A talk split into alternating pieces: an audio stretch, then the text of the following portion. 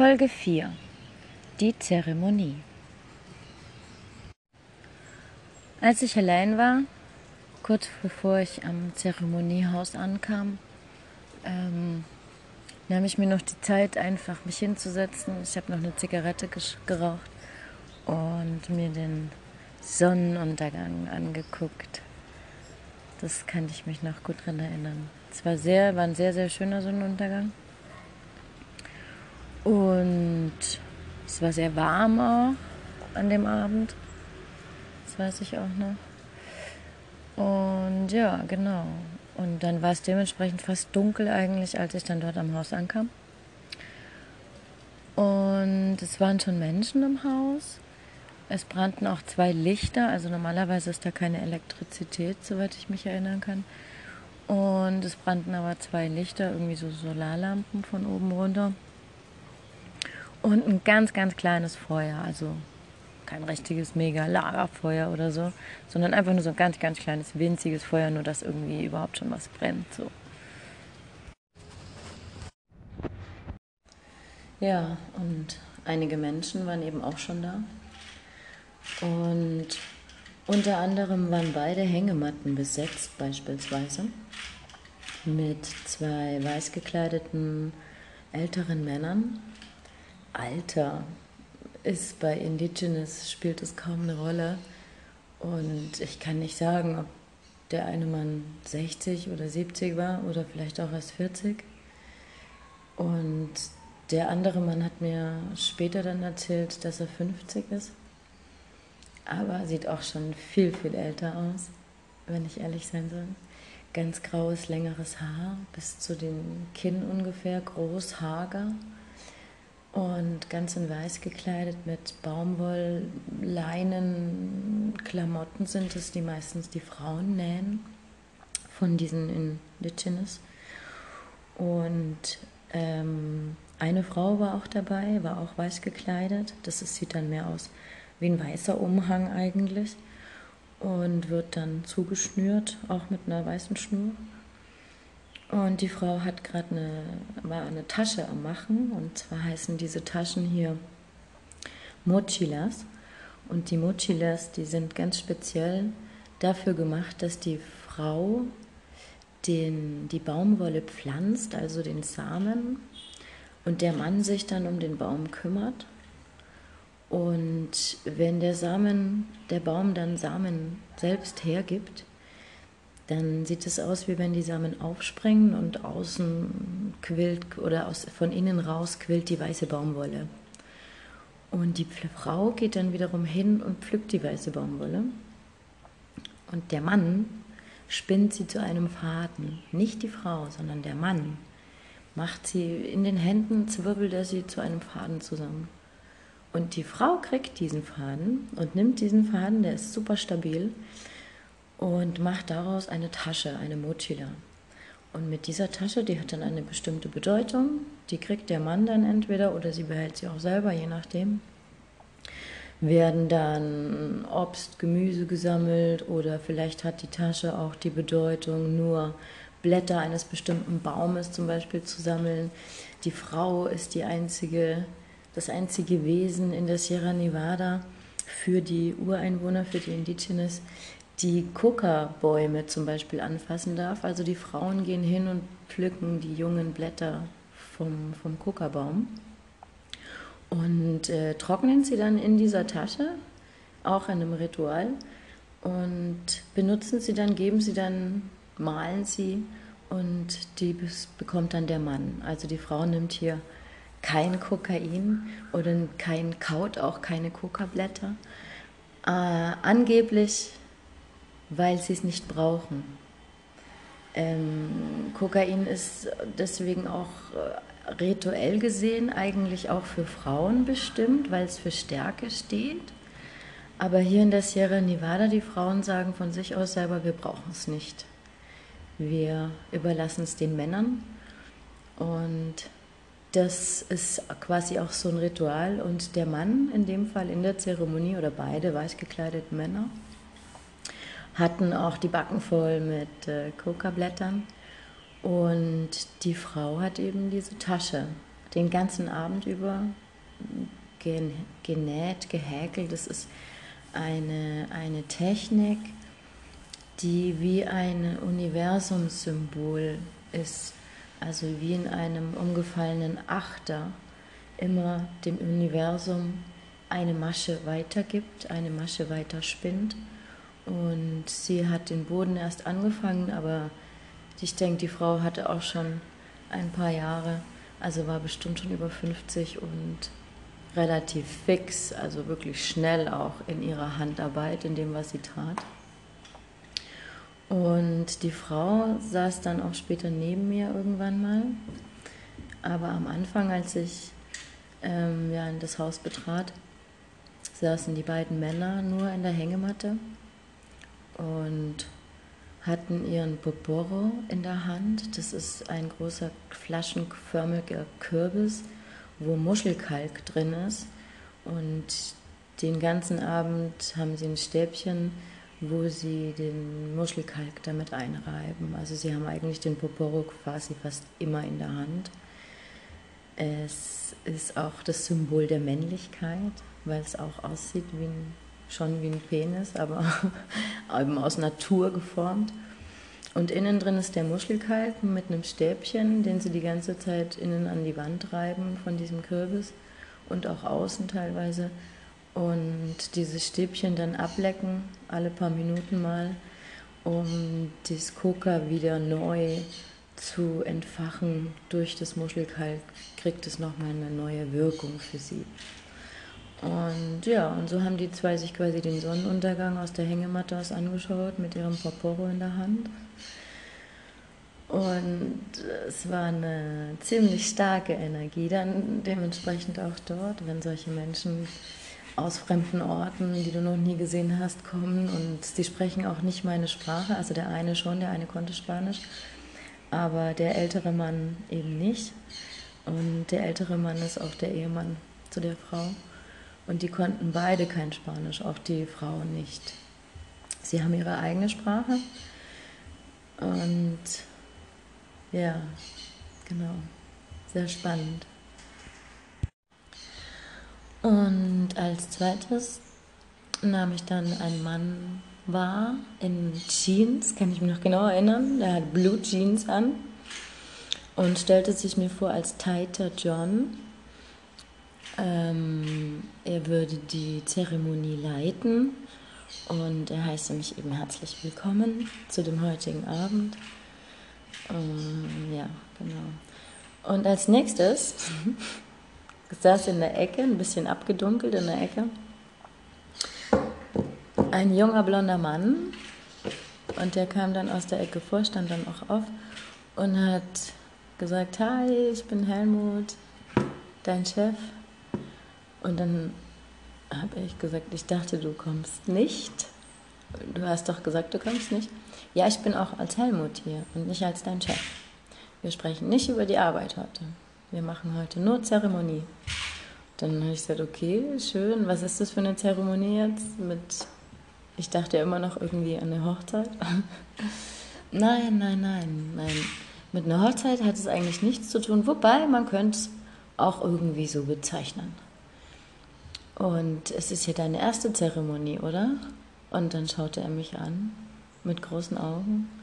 Und ich sagte, ja, genau. Welche, wie meinst du das genau? Und dann sagte er, ja, mit Ayahuasca. Wir wollen Ayahuasca trinken und Zeremonien machen für dich. Ach so, echt? Das, ja.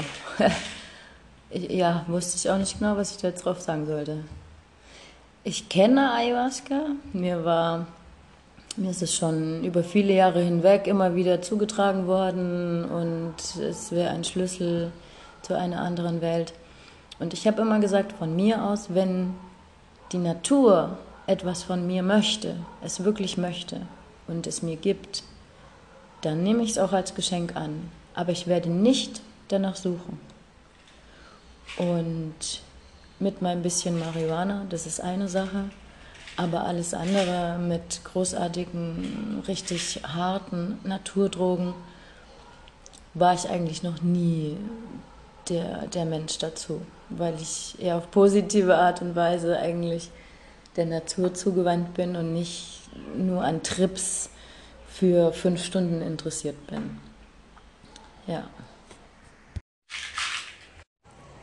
Ja, Ayahuasca. Wie gesagt, ich wusste davon. Es ist eine der Königinnen der Natur. Eine der, eine unter vielen, aber eine der stärksten mit. Sagt man ihr nach. Hier wird sie auch die Medizin genannt. Allerdings kommt sie eigentlich aus dem tiefen Amazonasgebiet, also mehr Richtung Ecuador, auch Peru, glaube ich sogar.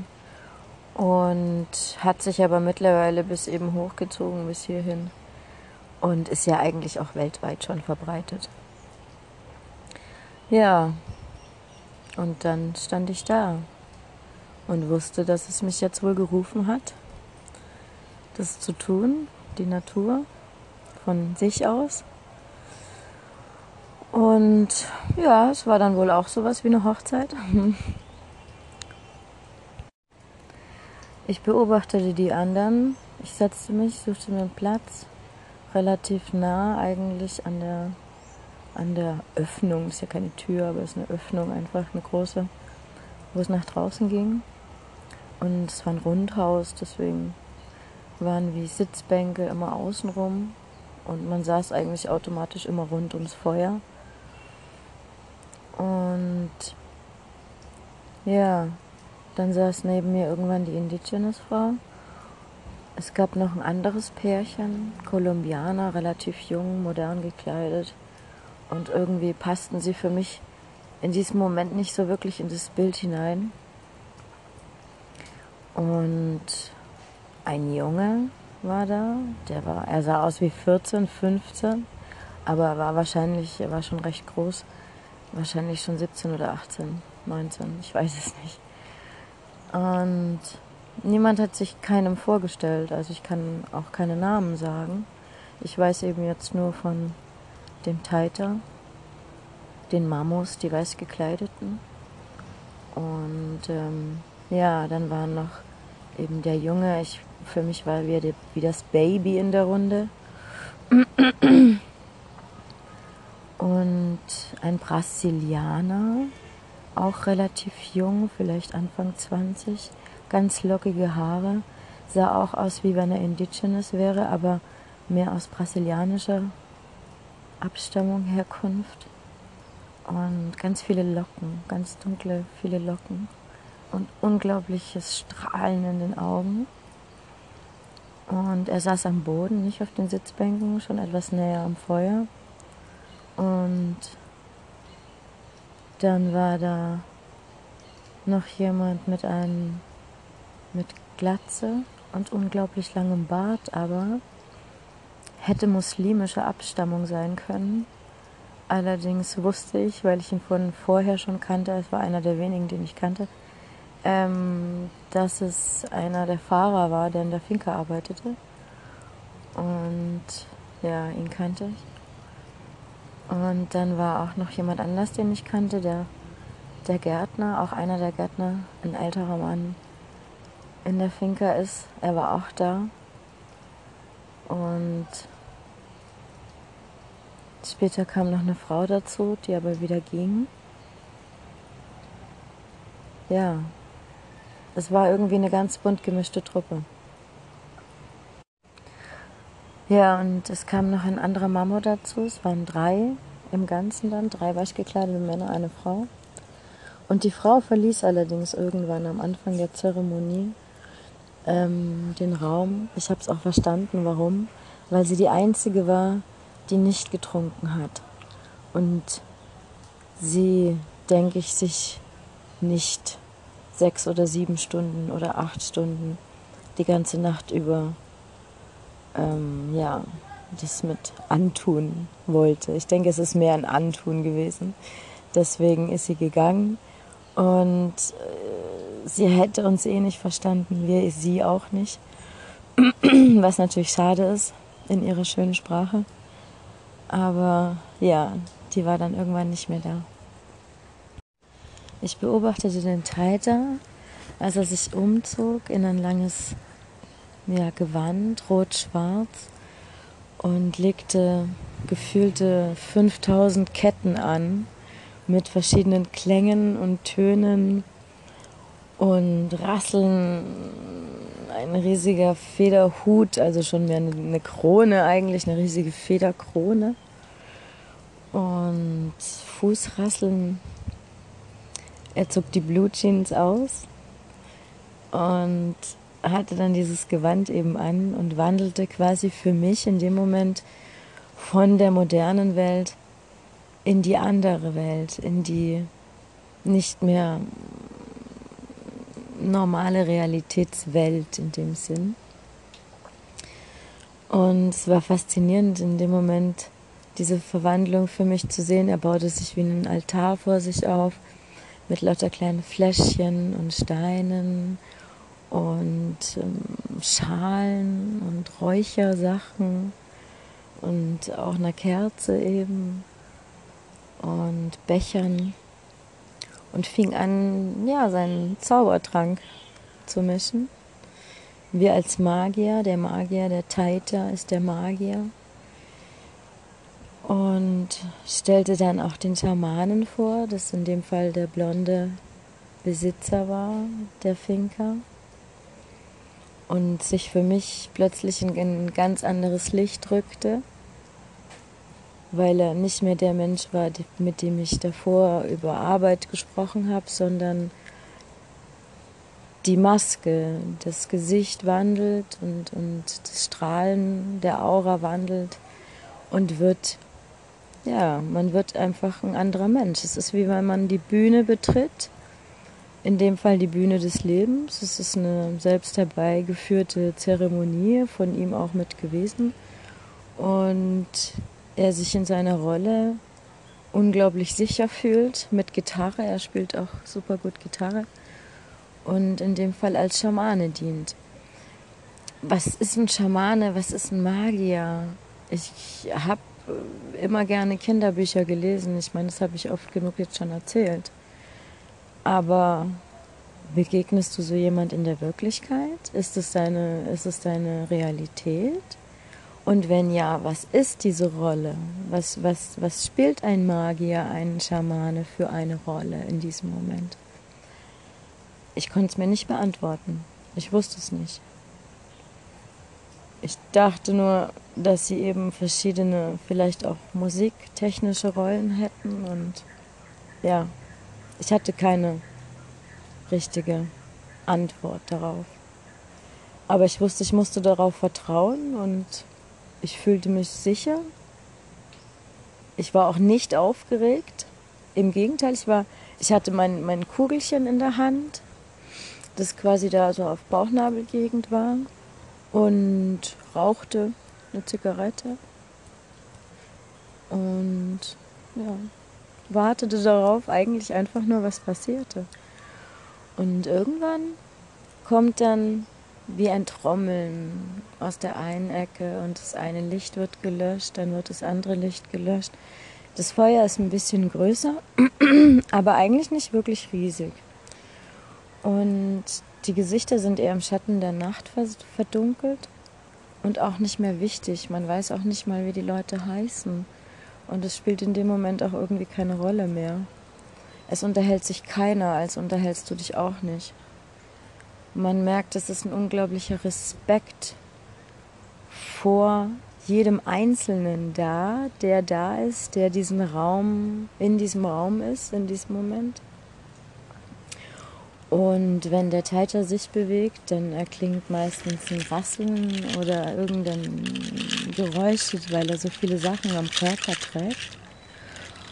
Und die, die, die, die Stimmung, die Luft ist gefüllt mit dem Rauch, mit dem Feuerrauch und er auch selber räuchert Sachen, also das verschiedene Düfte in der Nase und es ist eine warme Sommernacht. Es ist nicht unbedingt kalt, obwohl ich mein Kaschmir umgelegt habe, aber auch als ein bisschen als Schutz, um die Hände drin zu verbergen. Und der Taiter fängt an zu sprechen, auf Spanisch natürlich. Und der eine Mamo, man hört dann immer leise in der Ecke, dass der eine Mamo den anderen Zweien übersetzt. Der Spanisch spricht der große Hagere. Für mich war es wie der Gandalf in der Runde, der große Hagere, Übersetzer zu den Mamos. Und die zwei Mamos hörten auch gespannt zu. Die älteren Weißen. Und der Taita fing an zu erzählen, warum die Zeremonie Ayahuasca heute in der Sierra Nevada stattfindet. An dieser, an dieser Vollmondnacht. Es ist eine Nacht, in der wir in den Vollmond reingehen. Und es ist eine Nacht der Luna Jena. Stärke, ganz viel Stärke in der Luft liegt. Und ich habe einfach gespannt zugehört, was er so zu erzählen hat. Und er erzählte davon, wie er dazu kam, dass er Teiter wurde, seine Geschichte ein bisschen und warum wir alle heute hier zusammengekommen sind, um etwas zu feiern in der Sierra Nevada, um jemand willkommen zu heißen, um viele neue Sachen willkommen zu heißen, der Chef der Finca hat geheiratet und es hat sich was verändert und es sind Leute gekommen und es werden Leute gehen und wir werden sie willkommen heißen und darauf werden wir trinken. Und wir werden trinken, so trinken, wie es die alten Traditionen tun und nicht die neuen Generationen nur mit Alkohol und einer Zigarette, sondern wir werden darauf trinken, auf dass etwas Gutes passiert für uns. Und es gibt Menschen unter uns, die dieses noch nicht getrunken haben, dieses Aye wird es genannt. Und er fragte, wer das ist. Und es meldet sich eine junge Dame, das ist von einem jungen Pärchen, das kolumbianische Pärchen. Die Frau hat sich gemeldet und ich. Und die junge Frau bat dann darum, den Taita dass er ihr doch bitte nur ein ganz kleines bisschen was einschenken möge, weil sie doch Angst drum hätte, es zu trinken. Und dann schaute der Tater mich an und ich habe ihm eigentlich nur fest in die Augen geguckt und habe gesagt, nein, ist schon okay, okay, gut. Und der Täter nickte und wandte sich wieder ab. Und somit hatte er für jeden quasi einen Becher parat und er erklärte kurz, dass es eben ein bisschen dauern würde, bis es im Körper wirke. Es ist eine Zeit der Besinnung. Man sollte seinen Fokus auf das legen, was einem wichtig ist im Leben, auf das, was morgen passieren wird, auf das, was man sich wünscht. Und man würde Pforten, Türen öffnen, eventuell die neue Wege für einen haben. Und man müsse sich darauf einlassen. Es kostet Mut, so wie alles im Leben. Und darauf werden wir ja, trinken. Ihr seid nicht alleine, wir sind alle beieinander. Und wenn es anfängt zu wirken, wird der Körper sich meistens erstmal dagegen wehren und man muss kotzen, brechen, erbrechen. Das ist das schönere Wort, Entschuldigung. Ähm, ja, und davor, damit es der Körper ein bisschen leichter hat, gibt es einen, einen Tabak, der in, den, in die Nase geblasen wird. Und er gibt eine Pfeife hin und bläst sie in die Nase. Und ja, ich, jeder war an der Reihe. Es waren insgesamt, ich glaube, zwölf Leute. Und ich war die Mitte. Nein, stimmt nicht. Mit dem Täter weg, wegaddiert waren wir zehn. Also ich war Nummer fünf. Ich war die Mitte, weil ich an der Tür saß. Und genau mir gegenüber waren der Schamane und der Taita gesessen, mit dem Tisch aufgebaut hinter dem Feuer. Und davor war eine Decke, da saßen dann jetzt auch zwei Mamos und jemand anders saß in der anderen Hängematte. Und ja, als ich an der Reihe war, stand ich auf er blies in jedes Nasenloch eine Tabakbrise, gemahlenen Tabak. Salzpulver. Und es fühlte sich für mich eigentlich eher an wie so Wasabi, wenn man beim Chinesen Wasabi isst.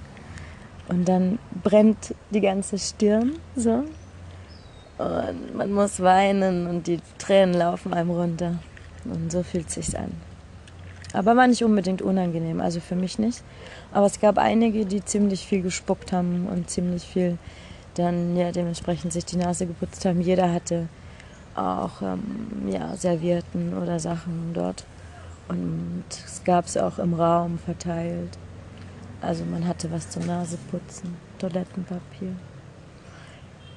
Ja, und als die Pfeife weg war mit dem Tabak, kam dann der Becher und er rief jeden Einzelnen auf und der Taiter fing an Musik zu machen und die Gitarren fingen an zu spielen und die Trommeln fingen an zu trommeln und der Taiter sang ein Lied, das über Ayahuasca handelt, über die Liane, die tief im Amazonias verborgen ist und wie man sie entnimmt und kocht im Ritual, dass es der Saft der Mutter Natur ist und einen heilt, die Medizin, die einen von der von dem Fuß, wie er beschrieben hat, der Fuß der modernen Welt, der Fuß der normalen Generation zu einer anderen Welt führt. Das ist der linke Fuß, der Fuß des Herzens. Das ist der Fuß, mit dem man tanzt. Und es ist der Fuß der Nacht. Der rechte Fuß ist immer der Fuß, mit dem man aufsteht in den Tag man geht damit hinein und man versucht mit dem rechten Fuß immer fest verankert zu sein. Es ist der Vater. Fest verankert zu sein mit der modernen Welt. Geld verdienen, Mutter zu sein, Vater zu sein beispielsweise, Verantwortung zu übernehmen. Und der linke Fuß ist die Mutter, ist das Herzen. Und das werden wir öffnen. Es ist eine neue Tür. Es ist die Mutter die dich gerufen hat in die Sierra Nevada, zum Herzen dieser Welt. Es ist die Sierra Nevada, die Corazon del Mundo genannt wird, weil wir hier alle Klimazonen vereint haben. Wir haben die Wüste, es ist heiß, es gibt keinen einzigen Baum, 100 Kilometer weg von hier. Es gibt auf der anderen Seite das Meer. Gleichzeitig geht das Meer über in tropischen Regenwald, wo es immer wieder feucht ist, absolut grün und die grüne Hölle genannt wird. Und es geht hoch bis auf die 5000 Meter, verändern sich die Klimazonen, bis es keinen Baum mehr gibt und nur noch Gebirge, Gletscher und Eis. Und es wird das Herz der Welt genannt, weil jede Klimazone hier vereinzelt ist, die es gibt auf der ganzen Welt. Und deswegen veranstalten wir eine Zeremonie als Dank für die Mutter Erde, dass wir hier sein dürfen und wir haben verschiedene Menschen hier dazu zugerufen, um der Mutter Erde zu danken, um zu verstehen, was passiert und warum es passiert, warum wir Menschen uns in einem ständigen Wechsel verändern und warum wir immer wieder auf jeden Tag aufs Neue versuchen müssen zu kämpfen. Warum ist das so? Ich zeige euch die Tür Seht zu, seht hinein und stellt Fragen. Eure Fragen werden ab jetzt beantwortet werden. Und seht, was die Ahnen euch zu sagen haben, ob ihr euch wohlfühlt, auch in anderen Welten. Und schaut, ob ihr dort zurechtkommen könnt. Ihr könnt jederzeit zurückkommen. Es ist eure eigene Entscheidung. Euch wird nichts passieren. Ja, wenn ich ehrlich sein soll, lief mir nach der Ansprache des Täters die Tränen runter. Und ich war mir nicht sicher, ob ich Angst hatte, tiefe, tiefe, tiefe Angst. Und einfach aufspringen sollte und wegrennen sollte. Oder ob ich einfach ganz ruhig einatmen und ausatmen sollte und sitzen bleiben sollte und sehen werde, was passiert. Ja, die Trommeln verklangen und der Taiter rief die erste Person auf. Ähm, es war das Baby in dem Fall in der Runde. Und er war der Jüngste, er fing an. Ich weiß nicht, ob es eine genaue Reihenfolge gab. Ich glaube, es war frei gewählt, je nachdem, wie sie gerade saßen. Aber ja, mit zitternden Händen hat er es angenommen und wollte Wasser auch gleich danach nachtrinken. Und der Teiter hat es ihm kurz verboten, hat gesagt, nein, lass es erst so ein bisschen wirken und nur den Mund befeuchten, um den Geschmack vielleicht ein bisschen wegzukriegen. Aber du wirst sehen, es wird nicht so schlimm sein. Okay. Und ja, so kam jeder an der Reihe, auch die Mamos. Er begrüßte den Ältesten der Mamo mit Trinke und begegne deinen Ahnen, unterhalte dich mit ihnen und gib dein Wissen weiter. Auch sie werden die Hände offen halten für dein Wissen und so wirst auch du die Füße im Feuer haben für dein, für dein Wissen, um es anzunehmen von anderen Ahnen, von anderen Völkern. Ja, und dann kam das Pärchen, die Frau, die gebeten hatte, nur ganz wenig zu trinken. Ich weiß nicht, wie viel im Becher wirklich war. Habe ich nicht gesehen, sie hat man nicht. Und ihr Mann dazu, ich nehme an, das ist war ihr Mann. Und sie saßen am Boden neben den Hängematten angelehnt. Und dann kam ich. Und ich bin auch auf den Teiter ja, zugegangen. Ich hatte in der einen Hand mein Glöckchen und in der anderen Hand mein Schal. Fest in der Hand, eingewickelt in den Kaschmirschal und in das Glöckchen. Und ich habe, ich weiß es nicht mehr, ich glaube, ich habe die rechte Hand gewählt. Ich glaube, ich habe die Hand, ähm, die moderne Hand gewählt, die Hand der jetzigen Generation. Ja, ich glaube schon. Weil ich bin Rechtshänder und habe den Becher mit rechts genommen. Und der Teiter hat meine Hand weggemacht, weggeschlagen, nicht geschlagen, aber nach unten gedrückt und hat um die andere Hand gebeten. Dann habe ich meine Hand rausgewickelt aus dem Kaschmirschein und habe den Becher mit der mit der linken Hand, mit der Hand des Herzens genommen. Wegen der neuen Tür, wegen der neuen Pforte, die geöffnet wird. Die Pforte des Herzens. Und ja, und ich habe mich in dem Moment, wo ich den Becher genommen habe, mit der anderen Hand, mit der rechten Hand am Kleidchen festgehalten, ganz fest, und habe einen kurzen Knicks gemacht, so wie so ein Höflichkeitsknicks und habe erst den Teiter angeschaut und dann habe ich den Schamanen angeschaut, den blonden Lockenkopf und habe getrunken, ganz fest. Es waren irgendwie Kerne mit drin. Es war eine cremige Flüssigkeit wie Honig, wie dunkler, etwas verbrannt schmeckender Honig, aber nicht schlecht. Also nicht so, wie wenn man sich sofort so Medizin vorstellt, dass man sofort wieder spucken müsste sondern eher wie verbrannter Honig. Streng, aber doch nicht unbedingt richtig schlecht. Und ja, ich habe mich bedankt und habe ihm den Becher wieder zurückgegeben und habe mich wieder auf meinen Platz gesetzt und habe den anderen zugesehen, die dran kamen. Dem Trommler mit dem langen Bart, mit dem dunklen Bart und der Glatze und dem Gärtner dem kolumbianischen,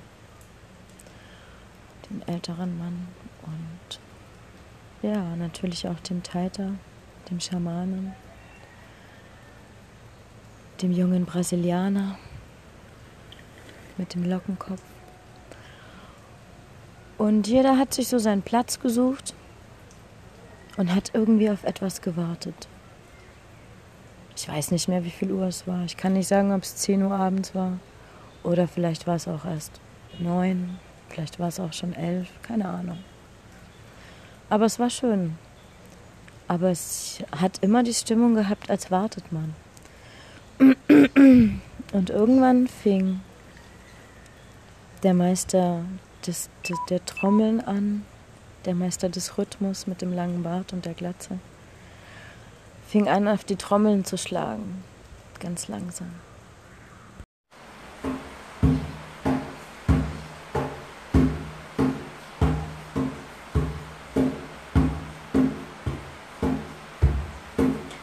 Fing an zu regnen.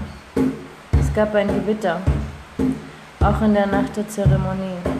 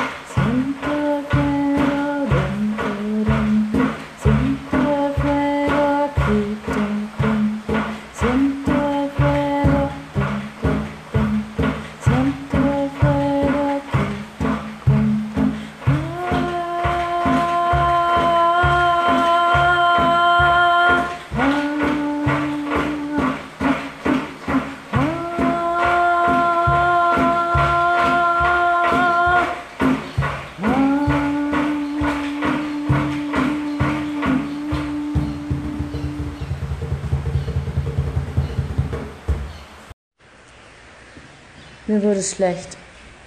Ich wusste, ich musste jetzt kotzen. Scheiße. Ich war die Erste. Keiner hatte bisher nur annähernd irgendein Anzeichen gemacht, dass er eventuell erbrechen müsste. Es war ungefähr so eine Stunde, gut eine Stunde her, dass wir getrunken haben. Vielleicht auch weniger. Also ich habe kaum ein gutes Zeitgefühl. Ich wusste nur, ich wollte eigentlich nicht die Erste sein. Aber gut, dann, ja. Wenn man es in sich spürt, dann soll man es wohl so rauslassen. Und ich ging nach draußen und es ging ganz schnell. Ganz flott. Und dreimal hintereinander. Und meine Beine waren fürchterlich wackelig, so wackelpuddingmäßig. Und nach dreimal wusste ich, jetzt, jetzt ist kurz vorbei. Und ich ging wieder nach drinnen und der Schamane schaute mich an, lächelte und ich lächelte zurück. Wir wussten, jetzt kann es sein, dass sie gleich in eine andere Welt geht.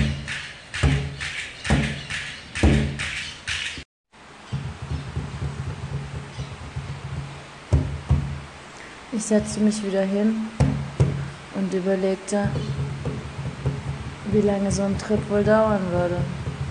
Geht sowas acht Stunden durch? Ich hoffe doch nicht. Muss ich jetzt noch öfter kotzen? Hm, man wird's wohl sehen. Es gab mittlerweile auch andere, die aufgestanden sind und auch nach draußen gingen, um den Saft wieder sich zu entleeren. Und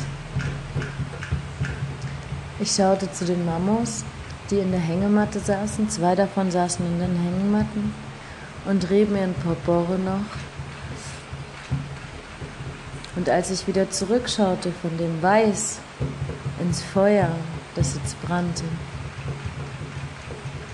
fing auf einmal an, das ganze Feuer größer zu werden, immer größer. Es breitete sich aus im Haus und ich konnte in dem Feuer Schlangen sehen, die sich wandten wie die Flammen oder um die Flammen. Und das ganze Haus, der ganze Bambu, das Dach, alles verschmolz plötzlich mit Feuer. Es gab ganz viele Farben, überall alles wurde total nervös und ich sah meine eigene DNA vor einer Türe. Die Türe war verschlossen, aber die DNA, meine eigene DNA, kreiste immer um die Tür. Und so lange, bis die Türe sich öffnete, wusste ich, dass es nur ich selbst sein konnte, der die Tür öffnet. Und ich versuchte es. Ich versuchte in Gedanken, bin ich hingegangen und habe diese Tür geöffnet. Ich ganz alleine. Dann wurde es still. Mein Körper fühlte sich an, wie wenn er eigentlich gar nicht mehr vorhanden wäre. Ich wusste, dass ich da irgendwo noch saß, in diesem Zeremoniehaus in dunkler Nacht im Dschungel. Aber ich wusste auch, dass ich eigentlich schon lange nicht mehr dort war. Meine Seele, La Alma, flog hinaus, über dieses Feuer hinaus und das Zeremoniehaus wurde immer kleiner und die Seele flog bis in den Himmel, bis hoch hinaus ins Universum, ins tiefe Schwarz und den Sternen immer näher und immer näher. Bist du nun zufrieden? fragte eine Stimme. Es ist die gleiche Stimme wie in Gedanken, wie in meinem Kopf, nur ein bisschen tiefer, ein bisschen dunkler. Zufrieden, dachte ich. Wie meinst du das? Du hast nie an mich geglaubt, sagte die Stimme. Du wolltest nicht. Wir haben dir viele Hinweise geschickt. Es kam mir vor, wie wenn es ein Vorwurf wäre. Die Stimme fragte mich, was meine Bestimmung denn sei. Und ich versuchte zu antworten, die Pflanzen, es sind die Pflanzen, es ist alles, was grün ist. Und die Stimme lachte und sagte, die Pflanzen sind nur ein Teil. Finde die sieben Schlüssel und du kannst alle Pforten übertreten. Du kannst alle Pforten eingehen, hinein und hindurch, wann immer du willst. Es wird ein langer, schwerer Weg werden, aber du wirst anderen dabei helfen müssen. Deine Ausbildung wird lange dauern und dich in alle Länder dieser Welt führen. Und deine Mission ist die Dankbarkeit. Zeige Dankbarkeit und ich werde dir helfen dabei. Du wirst alles haben, was du brauchst und alles haben, wonach du fragst. Es wird ab jetzt der einfache Weg sein, der dir am schwersten fällt, den du einhalten musst. Vertraue, tiefes Vertrauen, hab keine Angst. Und dann wird deine Mission erfüllt werden. Lass dich leiten von den Meistern, die ich dir schicke. Und lass auf dich zukommen, verurteile nicht. Rede nicht. Worte sind Gold. Überlege dir gut, was du ab jetzt sagst, denn jedes Wort hat automatisch eine Einwirkung auf das sofortige Jetzt und auf die Zukunft. Überlege dir gut, was du tust, aber es werden dir immer Leute zur Seite stehen, die dir helfen.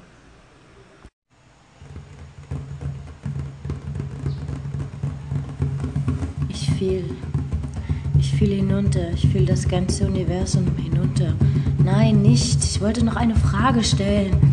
Ich, wie, wie meinst du das? Die Trommeln, sie brachten mich zurück. Ich fühlte den kalten Boden des Zeremoniehauses.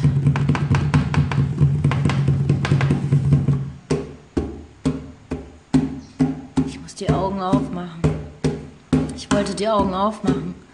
Aber ich wollte auch eigentlich noch nicht zurück sein und ist jetzt alles schon vorbei? Wie viel Zeit war vergangen? Ich machte die Augen auf.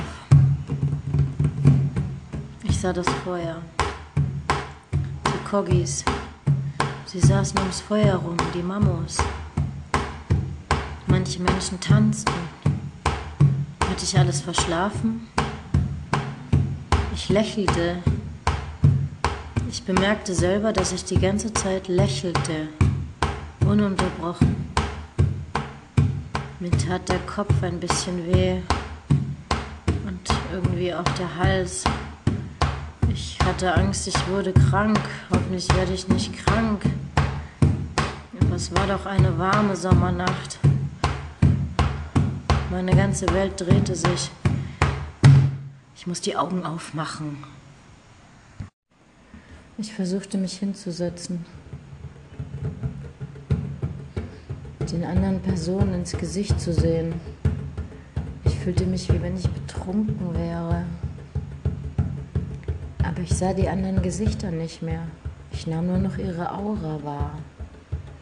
Das Licht, das sie umgab teilweise weiß, teilweise in Orange, teilweise in dunklem Rot oder in einem hellen Blau. Je nachdem, wie sehr ich mich auf die Menschen fokussierte, konnte ich quasi in sie hineinschauen. Ich sah das Baby beispielsweise, den jungen Mann. Und ich sah, dass er jetzt gerade flog, ganz weit weg flog. Und er hatte keine Angst. Er wusste, er würde irgendwann wieder zurückkommen. Er wusste, er würde in eine Welt geboren werden und stand erst ganz am Anfang, um seiner Generation zu helfen. Ich konnte seine ganze Persönlichkeit sehen, wie tief er schon gelitten hatte, was er für Schmerzen schon hatte, All das lag alles in seiner Aura. Ich konnte das Pärchen sehen, die eigentlich für die ganze Zeremonie beide nicht bereit waren. Sie gar nicht und er nur ein bisschen vielleicht. Und jetzt saßen sie beide zusammengeschlungen, ineinander wie zwei Schlangen in sich hineingewickelt und waren wahrscheinlich in einer eigenen Welt. Aber die Aura, die miteinander verschmolz in diesem Moment, ergab ein tiefes, tiefes, dunkles Rot. Es war eine schöne Liebe. Die zwei waren vielleicht erst frisch verliebt. Noch nicht unwahrscheinlich lange, ungefähr ein halbes Jahr, würde ich schätzen. Und sie hatte Angst. Sie hatte Angst, dass er eine andere hatte, dass er sie verlassen würde. Sie hatte Angst. Und sie hatte Angst vor dem Ayahuasca, sie hatte Angst vor dem Leben. Sie hatte Angst und doch wusste sie, irgendwie würde es mir doch helfen und verstehen, meinen anderen Teil zu finden. Und der Mann wusste, er liebte sie. Aber er sah es auch. Sie vertraute ihm nicht. Sie war eifersüchtig. Er wusste, er hatte Angst, er konnte sie eventuell nicht glücklich genug machen. Vielleicht fand auch sie irgendwann einen anderen, einen anderen Traum, eine andere Stadt, ein etwas anderes, alles anders, nur eben nicht mich.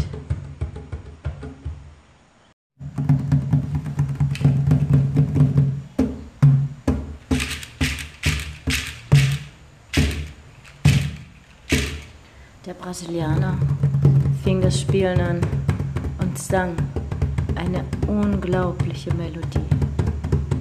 Ich war beeindruckt von diesem Schlüssel der Musik, was er von sich geben konnte, in welchen Tonlagen und wie tief und wie unglaublich hoch. Er war in Trance, war in einer anderen Welt und sang wie ein Gott.